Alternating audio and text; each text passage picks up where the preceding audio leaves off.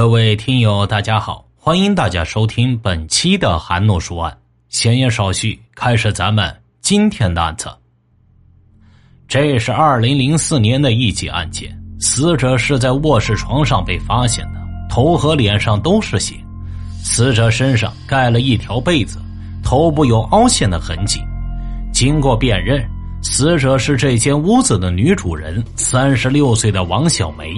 王小梅致死的原因是头部重击导致颅骨粉碎性骨折致死。警方通过侦查发现，死者穿着睡衣，除了头上，身上没有其他的伤痕，也没有被性侵的迹象。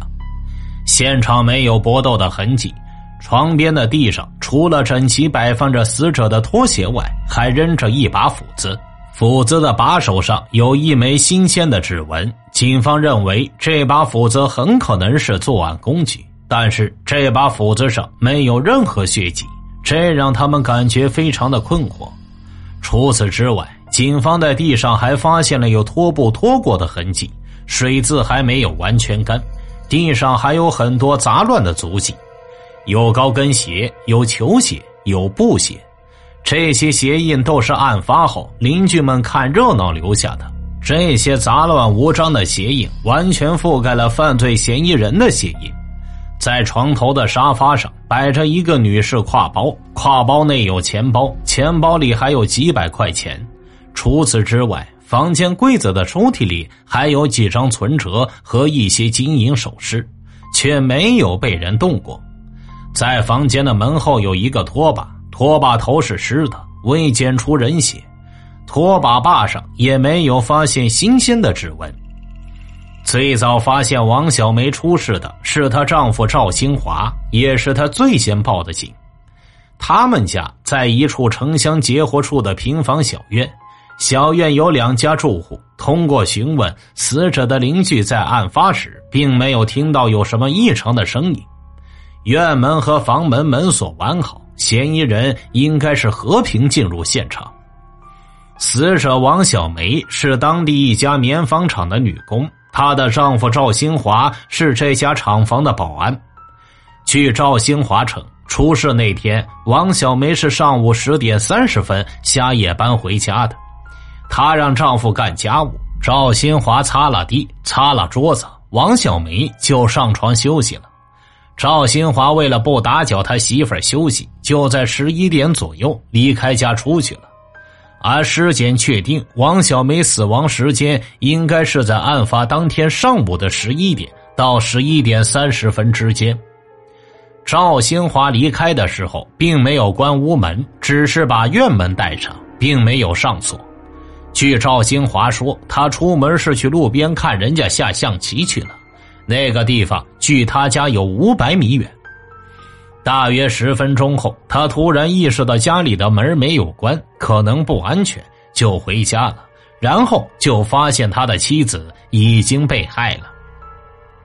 赵新华说：“他在死者睡着之后离开的家，但法医根据死者伤口判断，死者被害时并不是睡着状态，应该是坐着的。”而且死者是被一击致命，说明凶手非常强壮，而且目的非常明确，就是要置死者于死地。警方还在死者的床尾发现了一根木棍据赵新华交代，这根木棍平时是用来顶房门的，为什么会出现在卧室里呢？警方在木棍光滑的地方提取到了一枚指纹。而这个指纹和之前那把斧头上的指纹是吻合的。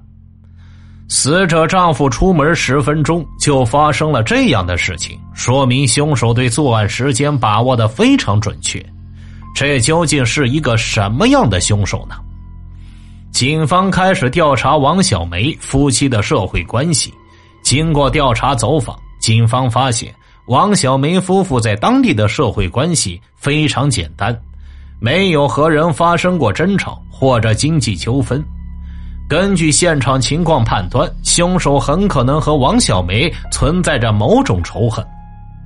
而从凶手对作案时间的准确把握判断，凶手应该熟悉王小梅平时的作息时间。但是警方把王小梅夫妇身边所有熟人都排查了一遍，却没有发现任何有用的信息。这时，死者的邻居提供给警方一条消息，他说，案发时那个时间看到了一个穿着黑衣服的小伙子往东南方向跑了，但是他并没有看清那个人的具体长相，但可以肯定，那个小伙子并不是周边居住的人。另一路侦查员在对现场周边走访时，得到了另外一条消息：有邻居反映，王小梅夫妇夜里经常吵架，有时甚至还会动手。通过调查，警方发现王小梅以前在伊犁老家是开美容美发店的，为人非常的精明，性格又非常开朗，固定客户非常多，生意还算不错。但是生意好了，王小梅和客户之间的应酬也就多了起来。而赵新华呢，是个比较大男子主义的人，两口子为这些破事经常在伊犁市吵来吵去。赵新华还经常去王小梅的美容美发店搅局，造成王小梅的生意越来越差。无奈之下，王小梅跟着丈夫离开了老家，来到第七师的幺三零团。但就是在王小梅遇害前的两个星期，王小梅一个在新疆伊犁地区的老客户也来到了幺三零团，两个人还有过联络，并且被赵新华发现了。随即，王小梅和赵新华又开始了争吵。会不会是赵新华一怒之下顿起杀心呢？而且还有一点反常的就是，妻子一个人在家睡觉，赵新华离开家的时候为什么不锁门呢？赵新华的邻居说，平时很少看到赵新华在家里打扫卫生，但是案发那天，赵新华却把家里里里外外打扫了个干净。赵新华前脚刚走，接着妻子就被人打死在了家里。真的会有那么多巧合吗？指纹的比对结果很快就出来了，在现场遗留在斧子和棍子上的指纹并不是赵新华的，而且通过比对，斧子和棍子似乎也不是行凶的凶器。有人能够证实，赵新华确实在案发当天上午去看下象棋了，但是没待一会儿就走了。而且没人能记清赵新华走的时间。赵新华跟警方交代，他案发前几天确实跟妻子吵过架，因为他发现妻子以前一个叫喜子的客户一直在跟妻子联系，也一直在追求妻子，但是妻子却说两个人只是普通的朋友关系。但是这些都是赵兴华的一面之词。喜子名叫王喜。在伊犁地区销售化妆品、美容美发用品，个体老板，生意做得比较大，身家上百万。王小梅在伊犁地区开美容美发店的时候，所有的美容美发用品全部都是从王喜那里购买的。一来二去，王喜就喜欢上了王小梅，并且发动了猛烈的攻势，而这也正是王小梅举家搬离伊犁地区的原因。王小梅明确的拒绝了王喜，她表示她已经成家了，有孩子了，不会抛弃家庭。王小梅本以为离开了伊犁地区就可以躲开王喜的纠缠，但让他没想到的是，王喜又从他朋友那里找到了他的新的电话号码，并且还找到了幺三零团，这让王小梅非常的气愤，把他那几个朋友都责怪了一番。他当时对朋友说：“他就是为了躲避王喜才搬的家。”他们又把他的电话给了王喜，这能不让他生气吗？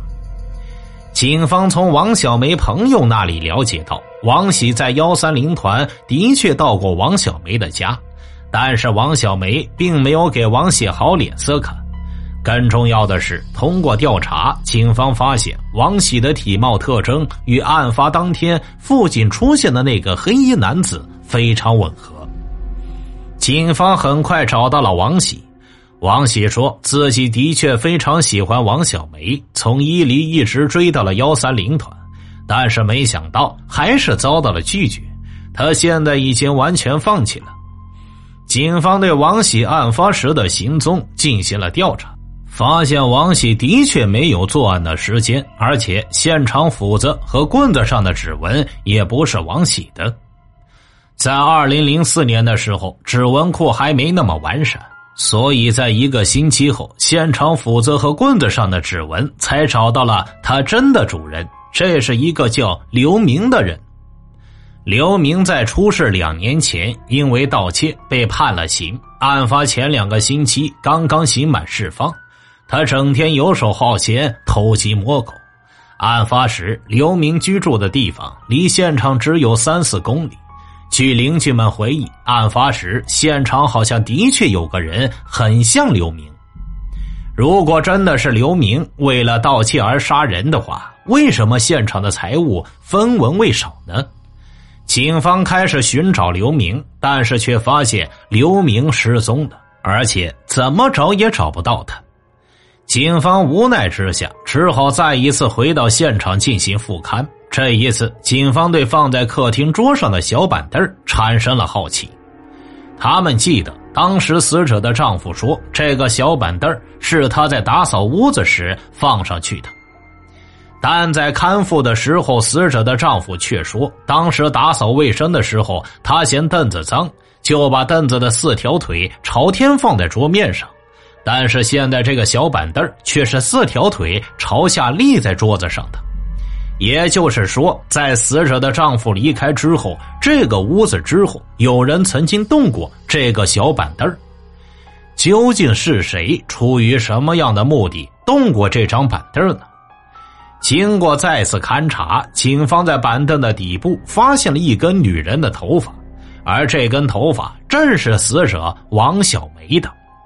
除此之外，警方还在板凳的斜角发现了一丝血迹，经鉴定也是死者王小梅的。这时，警方才把这个小板凳确定为作案工具。看来，凶手是进屋之后就地取材，制造了这起命案。刘明依然是杳无音讯。这一天，警方抓获了两个盗窃商店的未成年人，一个十一岁，一个十三岁。据两人交代，他们有一个小团伙，在王小梅遇害的那个时间段，他们团伙有成员在王小梅所在的区域进行盗窃。尽管这个团伙都是十一二岁的未成年人，杀害王小梅的可能性不大。但是，警方为了从他们身上发现一些线索，还是全力追捕团伙的其他成员。正在这个时候，刘明找到了。面对警方的询问，刘明说：“王小梅遇害那天，他确实是去过王小梅家，留在现场的那把斧子和棍子都是他留下的，但是他却并不承认杀了人。”据刘明交代，他在案发上午的十一点是去了王小梅家辖区的派出所办事的。办完事回来，路过王小梅家的时候，他看到门口围了好多人，他以为是有人打架，就想进屋看热闹。在进屋的时候，害怕自己受到伤害，就顺手拿起院子里的斧子和棍子进了屋。